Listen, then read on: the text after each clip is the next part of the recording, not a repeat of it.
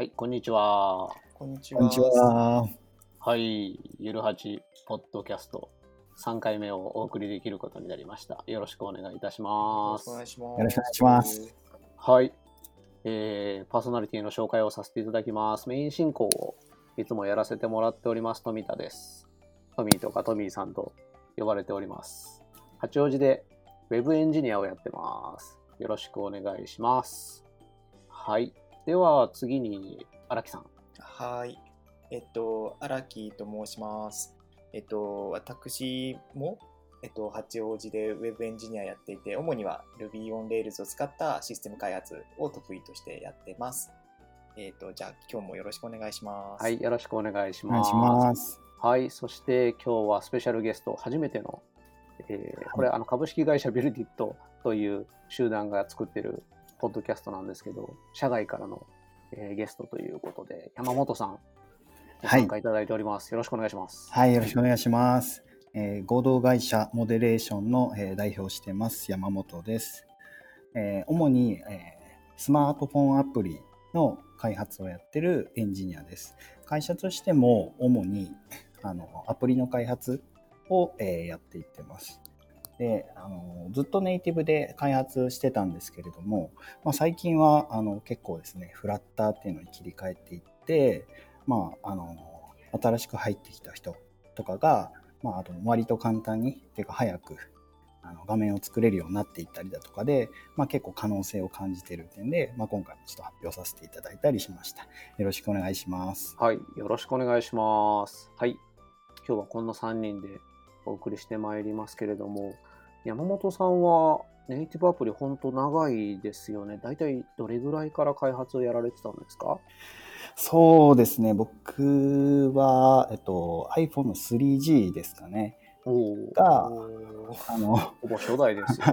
はいソフトバンクからうん発表された時に、あのアプリ作りたいっていうのであの Mac と一緒に買いました、うんそこからですねなるほど。ってことはもう10年。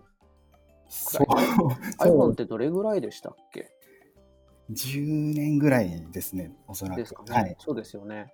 iOS が14だから14年？違うか。そんないや感じ。いやいや、あれ年季じゃな、あれどうなんだろうな。iOS って、あのナンバリングがどうだったかっていう、あれもあるんでけど。ますあでも10年は過ぎてますよね、確かに。そう10そうですね年ぐらいですよね。はい。で、えっと、フラッターにもう最近は切り替えておられるみたいな。そうですね。特にそのネイティブの、はい、指定とかがなければ、はいはい。ターを提案してっていうことがあの多くなってきましたね。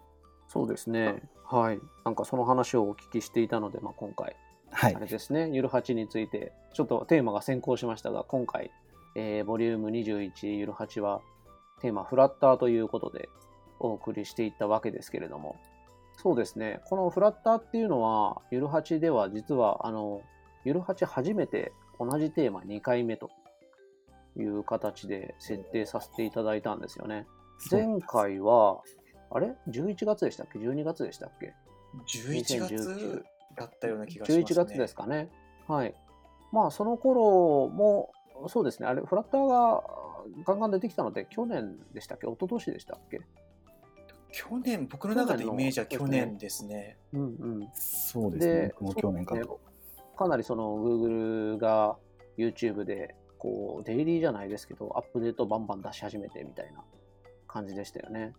はい。はいで、あの、非常に、あの、面白い技術だなと言いますか、特にその、アプリを形にするっていうところで言うと、かっこいいやつがシュルッと作れるみたいなところで、あ、これはなかなか面白いなと思いながら、あの、昨年一度取り上げさせていただいて、まあ、今回改めてもう一回やってみようという形になったわけですが、この辺のテーマ設定の経緯、荒木さん、どうですか？どんな風に捉えられてました？あ、テーマ設定の経緯ですか？はい、やった。ああ、そうですね。うん。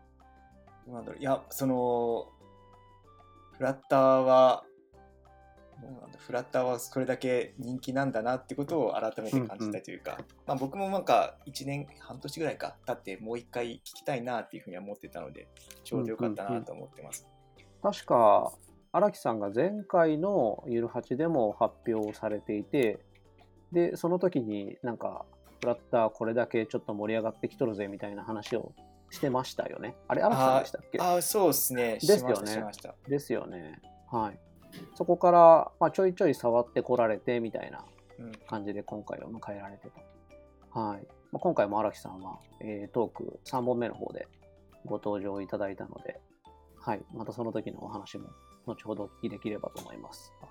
はい。山本さんどうですか？こういった勉強会の中でフラッター扱うみたいなところで言うと、はい。他の勉強会とかも参加されてたりするかもしれないですけど、どんはいな感じで今回ご参加いただいたんですか、そうですね。まあ、あの、最近はそんなに勉強会みたいなものは、あの、参加できてなくてですね、あの、自分が参加するのも結構久しぶりだったんですけど、まあ、そんな中でも、まあ、最近こう、まあ、力入れてる、まあ、フラッターで、なんかお話ししませんかっていうことで、あの、うんんから、はい、お声、あの、かけていただいて、まあ、ちょうど話せる内容も結構あったので、うんまあ、あのお話しさせてくださいということで今回あのこういう形なんだという。はい、ご快諾ありがとうございました。あの勉強会もゆるはちもあれですね、オンライン化したおかげで、まあ、こう言っちゃなんですけども、本当ね、東京の、まあ、片田舎というか、八王子の開催に、はい、福岡からご参加いただいてという形で、はい。そ、うですね。開催してるのとかは、まあ、ずっとしてたんですけど、まあはいはい。八王子っていうのもあったんで。ね。まあね、はい、そうですね、はい。ほぼまあ新宿みたいなところなんですけど、八王子っていうのが、はい、あこれ完全に滑りましたね、毎回言ってるんですけど、はい、えっ、と、そうですね、あの、そういったところでやってきてという感じですね。はい、はい。じゃあ、えっと、そうですね、一個ずつまたトーク見ていきましょうか。はい、はい。えー、1本目がですね、まあ、今回は、あの、このポッドキャストにはご参加いただいてないんですけれども、そうですね。はい。えっ、と、自己紹介入ってましたっけ？自己紹介入ってるのかな？あ、入ってないので、お名前出しちゃダメなのかな？でも、バスの方はどんなこと書いてあえっとですね、A0920SK さんですかね。はい。えー、フラッターで授業用ネイティブアプリをリプレイスした話ということで、えートークいただいたんですけれども、はい。えートークとしてはタイトルこうでしたけれども、あれですね、えっと、八王子の、えー専門学校なのかな、えー工科大の方なのかな、まあ、八王子にある、えーまあ、IT 系の学校ですかね。で、えー授業を持たれているエンジニアの方からの、えートークだったわけですけれども、はい。え Android アプリだとか iOS アプリ開発を今までやられてて、まあ、最近そこをこうフラッター開発の授業に切り替えてみたいなお話でしたね。はい。このトークはいかがでしたか？荒木さん。はい。あの、僕は何よりもこのトーク聞いて嬉しかったのはあれですよね。前回のゆるはちを参加してフラッターに興味を持ったって言ってくれたのが僕は何よりも嬉しかったですね。うん、だろうなって思って、今そういやそれが聞けるだろうなって思ってました。はい。いや、あれは感動しますよね。これでフラッターに興味を持ったとはいはい。まあ実際発表スライドの中でもね、う、うんん、うんおっしゃってましたね。そうそうそうそう。まあ、あとは、あの結構そのフラッターについてベーシックなことを話してくれたのでなんとなくつまみ食いだった知識がちょっとなんかそのなんかえっ、と補われてよかったなとは思いましたね。あ結構なんかそのダートとは、あとフラッターってこういうもんですよみたいなフォルダー構造はみたいなこと結構話してくださったのはいはいはいはい。でそれはなんか良かったなと。あ、うん。うん。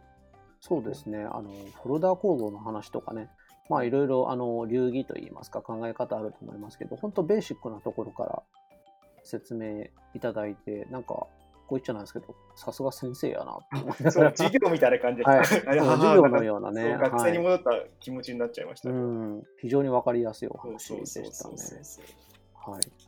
山本さん、どんな感じでお聞きになってましたか？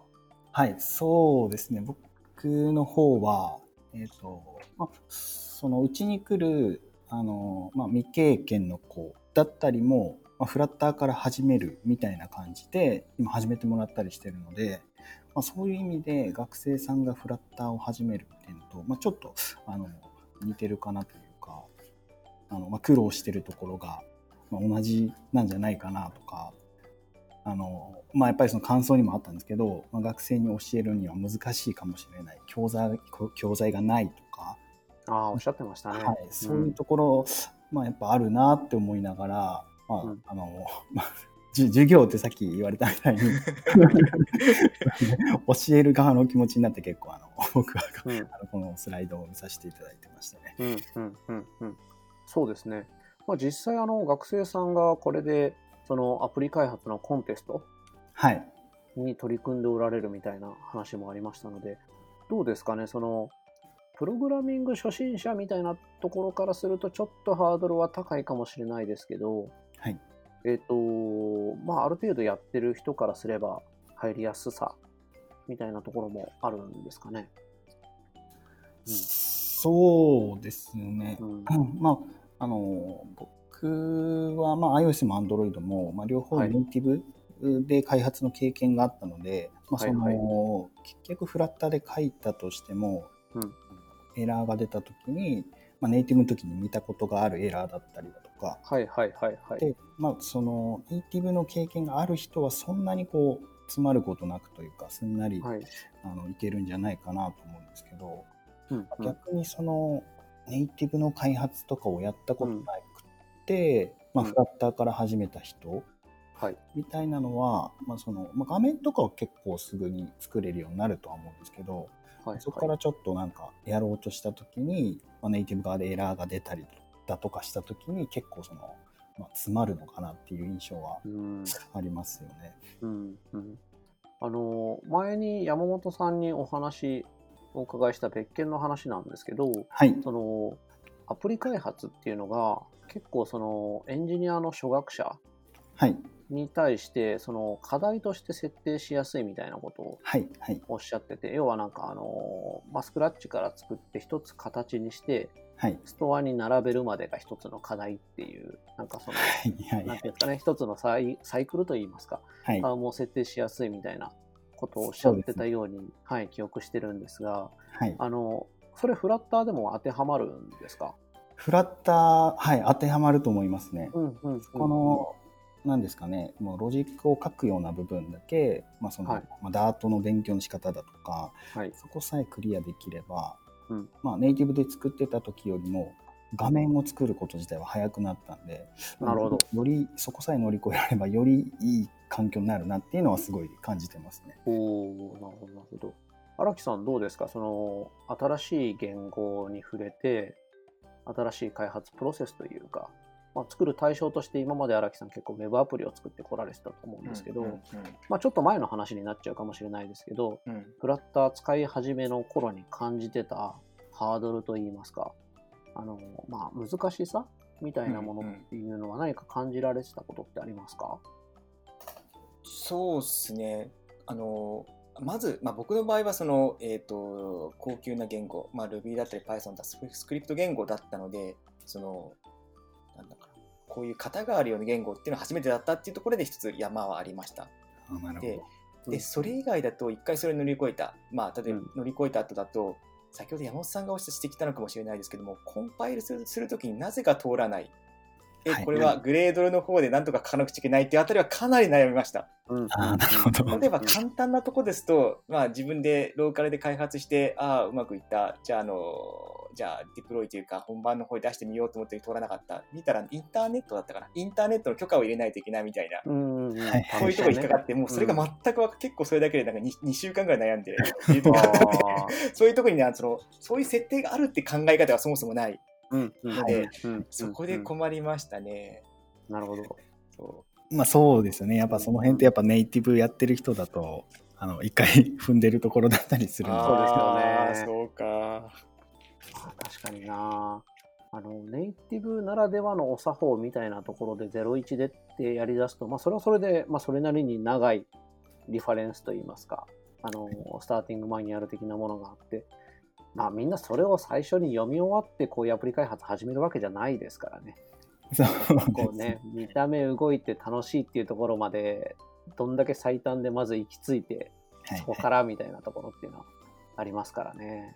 そうです。んんなるほど。荒木さんは今はどうですか？もう大体いろいろこの辺は勘どころが効くようになってきたとか、ありますか？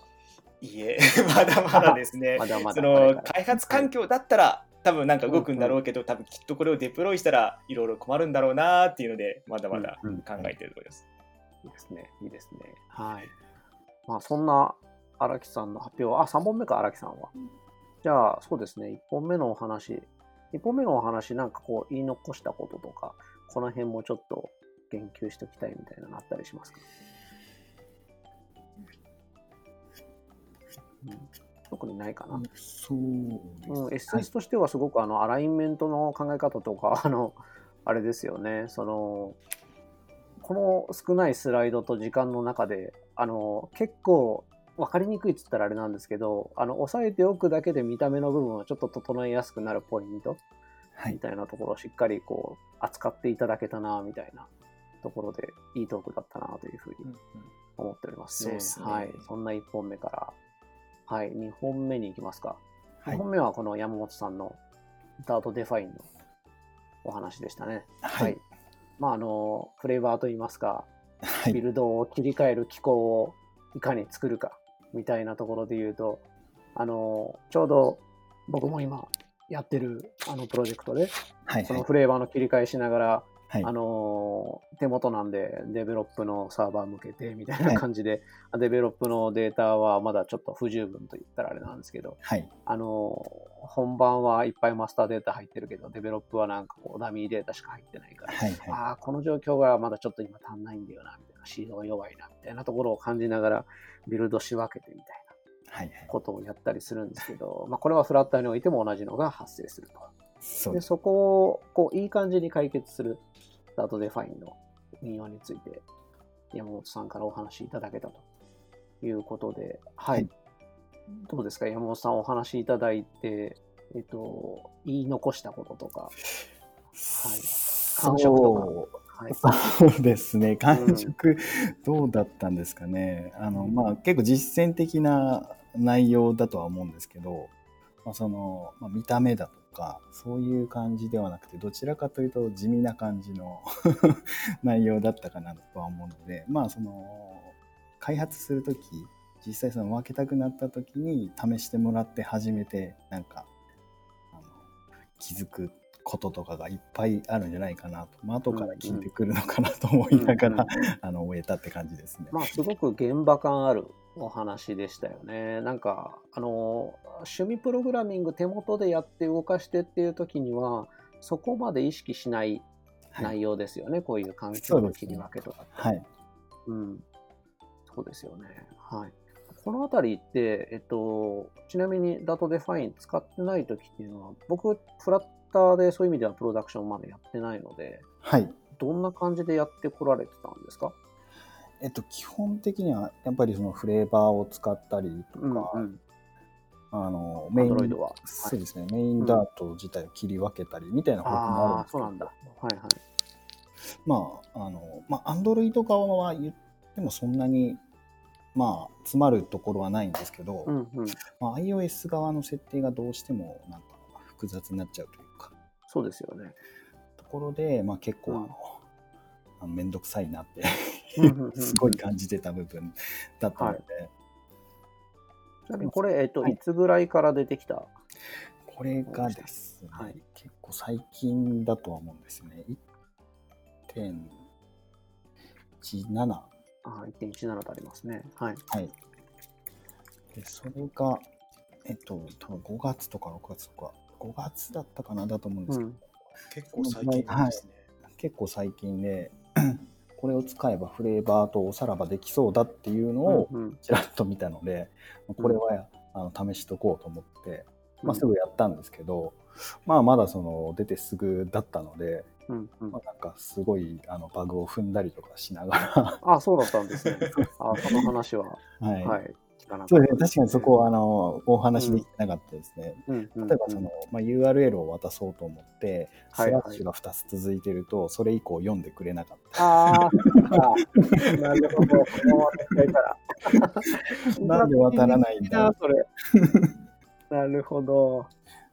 とか、まあ、そういうのうんも、まあ stable のバージョンではまだ残ってて、えでベータでは解決されてるとか、なんかそういうのがありつつ、うん多分今治ってるとは思うんですけど、初めの出た出た当初はそんな感じで、うんうんうん。悩みながらって感じでしたね。この CLI からの引数の渡し方も、あの、あれ、チャットのコメントとかでもあったような気がするんですけど、あの、イはい。コールが並ぶ感じね。のあそうちょっと、え、これ見慣れないな、みたいなはい。感じのね、指定の仕方とかがありましたよね。はいなるほど。うん。荒木さんはどうですか？この話はどんな感じで聞かれてました？ああ、そうですね。あの、どっちかというと僕こういう話がちょうど聞きたかったって感じですね。なんか大体そはの趣味プログラムに作るっていうのはまあまあネット上にもう今溢れてる。結構ここ1年だいぶ出てきたので、作り、ただ画面を作るだけだったらまあまあ情報を得られるんですけども、それこそステージングとかってどうするんだろうっていうのがちょっとなんか1ヶ月ぐらい前に思ってたので、ちょうど聞けてよかったです。こういう話が。いい話ですねい。やー、はいこれ。よかったっすよね。まあ、実際これね、やってないとっていうのがありますもんね。うんうんうん。そうなんですよね。山本さん、そのこういう商用案件って、はいもう、い、つぐらいからやっておられるんですか、フラッターで。複数やられてるんですよね、きっと。そうですね。うんえっと、まあ、ストアにリリースしたのは、まあ、1本はもうすでにリリースされてて、まあ、はい2本目はストアに申請して、まあ、審査まで通ってて、はい。まあ、出すタイミングをあの、まあ、考えて、今あの、アップデートしてってるみたいなはい、はい、はい。ですね。なるほど、なるほど。まあ、あの当日、その終わった後といいますか、あれですね、はいトーク終わった後のブレイクアウトの中でも話ありましたけど、結構あの、プロトタイプとか、はい。あのアプリのイメージをささっと作るのにもフラッター使っておられるっていう、まあ、経験者の方が数名、はい。あの参加しておられて、そういった方のお話もお聞きしてたんですけど、もうそのところもそういう形の、まあ、進め方というんですかね、あのイメージ持っていただくときに、はいまあ。プロトタイピングツールみたいな使い方をすると、もうプラットでアプリ作っちゃうみたいな、そういうことってやられてたりするんですか？うちではプロトタイピングではやってなくてうんですね、まあ、うん結構そのデザインとかも作っちゃうんですけどもううちでは XD を使ってはい。デザインしてそれを見てもらいながら改善してなるほど、なるほど。方が、うん。あの多かったりはしますね、うん、うん、うん、うん。いろいろですね。はい、ある程度固まってから、それをまああのなんだろう。ちょっとまだ経験が浅い子とかに画面をあって作ってってもらうっていう感じです、うんうんうんちなみに、その、なんていうんですかね、XD で作るときの、はい。その、まあ、担当的にはデザイナーさんなんですかね？そうですねデザインはい。あのーなんていうんですか、えーフラッターで標準的に使われるウィジェットというか、はい。まあ、こういうものをつく使って、その XD でプロトタイプ作ってねみたいな、まあ、その辺はある程度こう共有されてるノウハウになってる感じなんですか？そうですねあの用意したんですよね、えっと。実際その手元で触ってもらえるようにあ実は,、あのウェブで公開してましてああ、おっしゃってましたね。そうですよね。はい。なんかそれを振った形になってしまいましたね。そうですねそれを、あの触ってもらいながら、まあ、ああまり工数かけたくないようなところだとか、標準のものを、まあ、デザインとして使ってもらってっていう感じではいはいはい。やってたりしますね。そうですよね。まあちょっと話題がそれるかもしれないですけど、こういう、なんていうんですかね、標準的に使われる UI が、そのフレームワークだったり、ライブラリーでサポートされてるから、これベースに作ると実装工数下げられるよみたいなのを、デザイナーさんと認識合わせしておくっていうのは、結構効いてくる話なのかもしれないですね。そのトータルコストといいますか。はい、工数に対して。うん。そうですねそこは、うんうんはい、逆にどうですか？そこをめちゃくちゃ凝ったデザインを対応していくみたいなのっていうのは、ありあるでやるんですかね？そうですね例えば、あのグラフみたいなので、うんうあん。のどうしてもこれがいいみたいなのはあっうんうんうんて、そはいこは、あのまあもともとはそのライブラリみたいなのを使ってやってたんですけれども、はいはいそ。こじゃやっぱ対応できない部分とかがはいはいあはって、もう全部作り直したりとかい。なるほどなるいうほの はしましなたね。るほど。うんど。うんうんうん あーそういえば XD っていうとなんかフラッターの書き出しをやりますよってなんか5月ぐらいに確か発表あったと思うんですけどそういうところってはいはいは試されたことあります、へえ。あいやそこが知ってはいたんですけど試してはないんですよね、うんうん。なんかあんまりこう そううん信用してないところが。私多分なんかそうなんじゃないかなと思って。なるほど、デモンストレーション的なね。はい。そうですね。はいはい。結局そのコード使わないんだったらまああの借りた方がいいんじゃないかって思っちゃってなるほどく方ですねどんなん出るんですかね？確かに。ちょっと興味ありますね。はいうん。荒木さんはまだ試してないんですか？えっと、試してはいないです。ただ出力を見たことはあります。えー、どんな感じでした？あの、えっ、と、フラッター、あの、まあ、ウェブだっていう DIV でなんかアブソリュートでなんかレイアウトするようなイメージのコードが出てきた覚えがします。はあ、はあはあはなんだっけな、フラッターだったら、えっ、と、コンテナとかでパディングとかマージンとかを一生懸命グリグリしたような出力がされてくるなっていう、あ、なるほど、なるほど。単純には使えないなと思いました。うんうんうん、まあ、メンテナビリティみたいなところで言うと、そこまでかっこよくその抽象化といいますか、はい、まとめてはくれないかもしれないですね。そうですね、うんあんまりその構造をうまく認識してくれてない、本当にもう当たり前かもしれない。けど、構造的にはちゃんと認識してないので、結局アブソリュートの、アブソリュートでレイアウトしてくれてるってイメージでした。うんうん、作り方によるかもしれないですけどね。ああ、それはあるかもしれないですね。うんそうですね、まあ、画面のサイズが変わるとずれちゃったりとかしそうはいはない感じの 出力ですなるほど。ああ、そういう感じになるんですね。はいはい。まあ、そこもそこである程度こうこなれてきて、なんか XD からもうそのままこう実装しやすいような、この UI を作るプロセスはいみたいなところもこう成熟してくると、まあ、すげえ高速になるかもしれないですね。んそうですねちょっと楽しみですね。はい。じゃあ、2本目、そんな感じで。あ、ちなみに荒木さんは、そうですね。えっと、追加でありますか？ここの Dart define の話、山本さんの話で。ああ、えっと、そう、ん話題にあった、あの、Firebase の時どうするか問題っていうのは、ちょっともうはいはいはい少し教えてほしいなと思ってました。環境設定ファイルとかどうやるのかなっていう。うんうん、いい話ですね。なるほどですね。えっと、Firebase の場合は、えっとまあ、基本的にはそれぞれ、まあ、デベロップとステージングと、まあ、プロダクションみたいなあの Google サービスインフォ用意しておいて、まあ、あの使うところにそれをコピーするっていう感じのことを書いてたりしますね。うんうんうん。デバッグで走らせたときは、そのデバッグの設定ファイルをコピーしてきて、はい、それをはい。使う。で、ステージングのときはステージングをコピーしてきて使うっていううんうんうん感じの使い方を、まあ、iOS でも Android でもしてますっていううん。なるほど、なるほど感じで。すね。うん。なるほど。それは Dart define では何かサポートはなんかしてくれるっていうことは今のところはなさそうですかね。そうですね。 Dart define で全部書くっていうことはしてないですね。基本的うんにまあ落としてきたファイルをできるだけそのまま使った方がまあ簡単なので。ああ、なるほど、なるほど。なるほど。あいい話ですね。実践的。はい、ありがとうございます。はいじゃあ、そろそろ3本目いきましょうか。で、3本目が荒木さんから、あの、ML キットプラグインの話で、あの、Firebase ML キットですね。最近荒木さんはあの機械学習周りに結構いろいろご関心なわけですけれども、Firebase の ML キットを使うときの、しかもカスタムモデルを使いたいときに、フラッターで、え標準的にサポートされてるやつが、まなくて、非公式で対応してるプラグインですね。ML キットプラグインというやつを使って、カスタムモデルを対応したよ、対応してみたよ、みたいなお話でしたね。はい。荒木さんどうですか？こちらのお話で、ちょっと言い損ねたなだとか、まあ、この辺も喋りたかったなとか、そうですね。うん。そうですね。と、まあ、願わくば結局できなかったんですけども、その、はい自分で作ったカスタムモデルでプレゼンをしたかったっ。ていうのがうんうんうんうんありまし。た。ただ、その後、まだ結局それ成功してないんです。 TensorFlow がどうしてもうまくいかなくて、えー TensorFlow でうまくセットアップがまずね。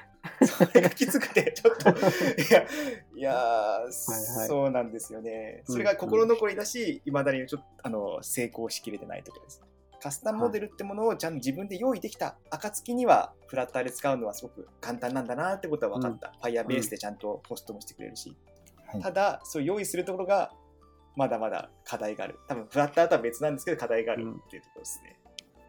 意外と実践的って言ったらあれですけど、もう CI に組み込んで同行するっていうところまで、簡単な検証まで、その開発の流れについては押さえていただいたようなトークで。そうですね。すねなんかこれはいけるんじゃないか。うんうん、もう、学習モデルさえ用意すれば、もういつでもいろいろあのデプロイとかできんじゃないかなっていうところまでは分かった。うんうんうん、分かりましたね。そうでしたね。山本さん、このあたりのお話はどんな風にお聞きになってましたか？そうですね。僕の方はあんまりこういう領域を基本的にはやってなくて、ただ、まあ、すごい執念みたいなのは、感じて、あれの数を数えるっていうところでしたよね。うんそうですね。そうですね。モチベーションはそうですね。そうですね。いやー、ちょっと面白いテーマ設定でしたよね。はい。でこういう人がなんかすごいものを作るのかもしれないなっていうふうに あれ、荒木さんのこれ、スライドにその辺のテーマ設定全部入ってるんでしたっけ？えっとあ、入ってますね。めっちゃ出てますね。入ったかな。はい、はいそうですね。いやー、まさかのね、こう、画像をね、画解像析で。画像解析で糞の画,、画像糞の数を数えたいっていうモチベーションそうですねすよね。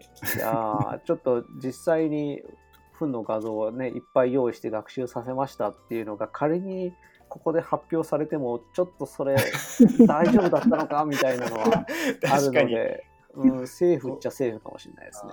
ちょっとご飯時ですもん、この時。そうですね。はい。なんなら皆さん、軽食ご用意の上ご参加くださいみたいな。あーなんか似たようなの食べてそうですよ、みんな。いらんことを。そうですね。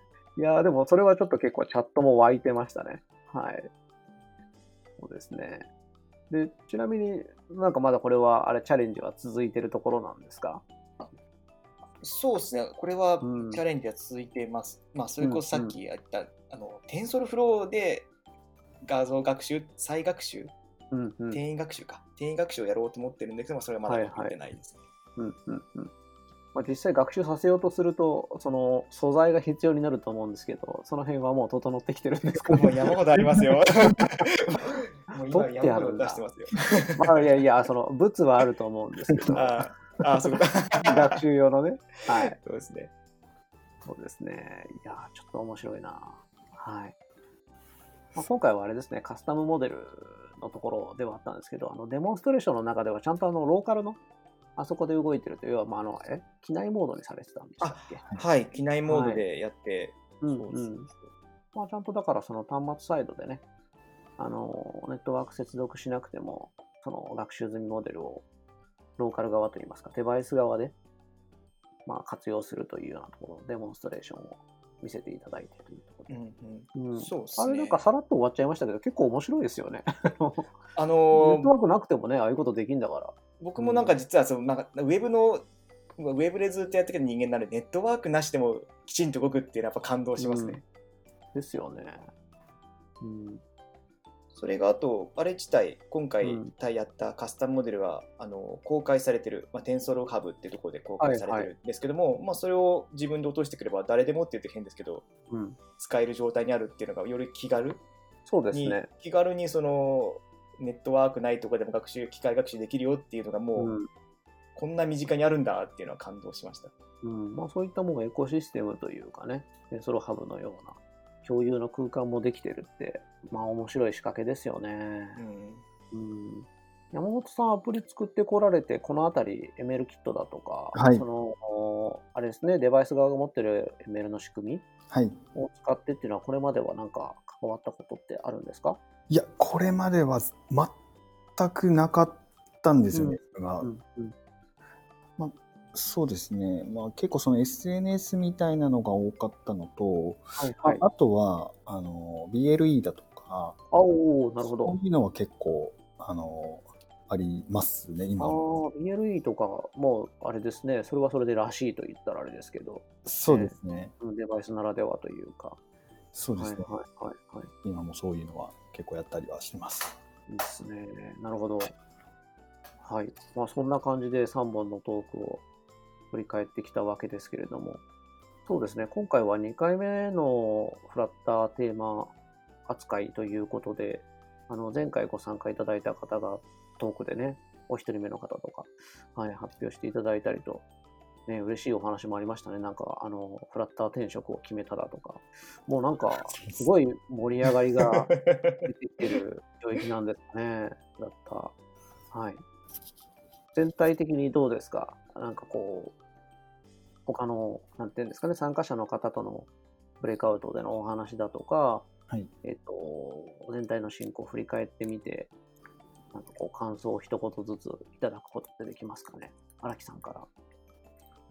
どうですか、えっ今回はと、そうですね、ちょうど、まあ、その参加者の感想で、今回、フラッターのアプリを作っている人が一人参加されてたんですけども、ああ、はい、そうですね。そうそうそうそう。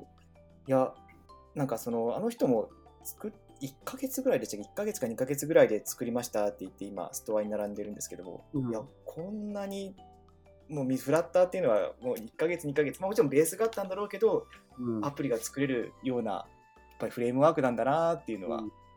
感じました、なのでまあもっとこれからもフラッターは流行るんじゃないかなと思っております、そうですね。あの、僕もその場で、あの方のアプリを落としてみたんですけど、すごく完成度高かったですし、あの、キータとかでも話題になってたみたいですね。うんあの、家族の方向けに、ね作られてたっていうところもあり、あの、UI というか、はい、あの、見た目の部分も含めて、結構モダンな作り方もされてということで、すごくいい取り組みだなと思って拝見してたりしたんですが、そうですよね。結構あれうん。ぬるぬる動きますよね、うなんですよ。ああれに限らずフラッターのアプリって。はい。そうですね。うん、あの人数で、ね、ちょっと小規模の開催の、ね、中だったんですが、ちょっといい事例がいっぱい、いいお話が聞けてよかったですね。はい。はい。山本さん、どうですか、全体。はい。そうですね。僕も、まあ、フラッターに関しては、えっと、まあ、初めは結構、その、あんまり信用してなかったというか、いろんなね、いろんなのを見てきたんですこの、はい、いろんなものを見てきて、まあ、またちょっとプラットフォームのなんか出たよみたいな、はいはいはい。まだどうせダメでしょみたいうんエンジニアの夢ですから、ね。な、はい。思って、あの、まあ、ちょっとあの、すぐには手をつけなかったんですけど、うん。まあ、去年の途中ぐらいからですかね、はい。少しずつ盛り上がってきているのを見て、まあ、あの今回のそのあのゆるはちさんのイベントでもですね結構あの勉強されてたりその今あの言われたみたいに実際にアプリをリリースされてたりだとかいうので、まあ、結構あの盛り上がってきてるんだなというのはあのすごい感じましたしまたですね2回で終わらずに3回目とかもあればあ参ね加したいなとは思いました。あありがとうございます。あの、トークの方が集まってくればっていう感じではあるんですが、そうですね。はい、ありがとうございました。ははいい。というわけで、えー第3回目のポッドキャストをお送りしてまいりましたが、お楽しみいただけましたでしょうか？そろそろ締めたいと思いますが。はい。えー次回が、えー8月の26日ですね。オンライン開催が決まっておりますが、えー次回のテーマは、ポートフォリオ作りについてということですね。ポートフォリオそのものというよりは、ポートフォリオ作り、どんな作り方をしてるかだとか、まあ何載せてるかみたいな話で、えーすでにあのコンパスのイベントの方はオープンしてるんですけど、あの、トーク枠だけ一瞬で埋まりましたね。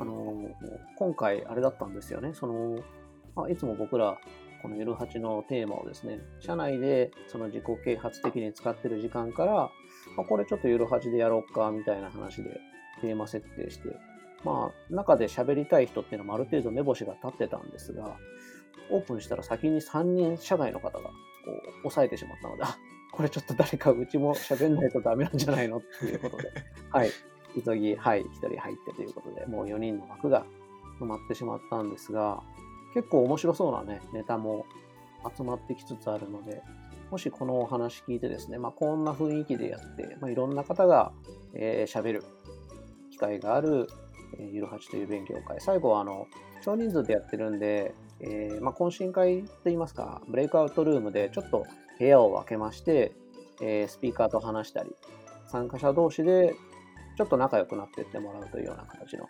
えー場もご用意しておりますので、またご興味いただけた方にはご参加いただければと思います。ということで、はい。荒木さん、山本さん、なんか言い残したことはないですか？大丈夫ですか？はい。はい思い残すことははい。ありがとうございます。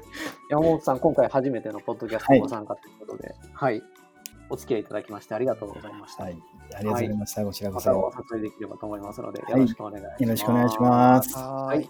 では、本日はありがとうございました。これにてありがとうございました失礼いたします。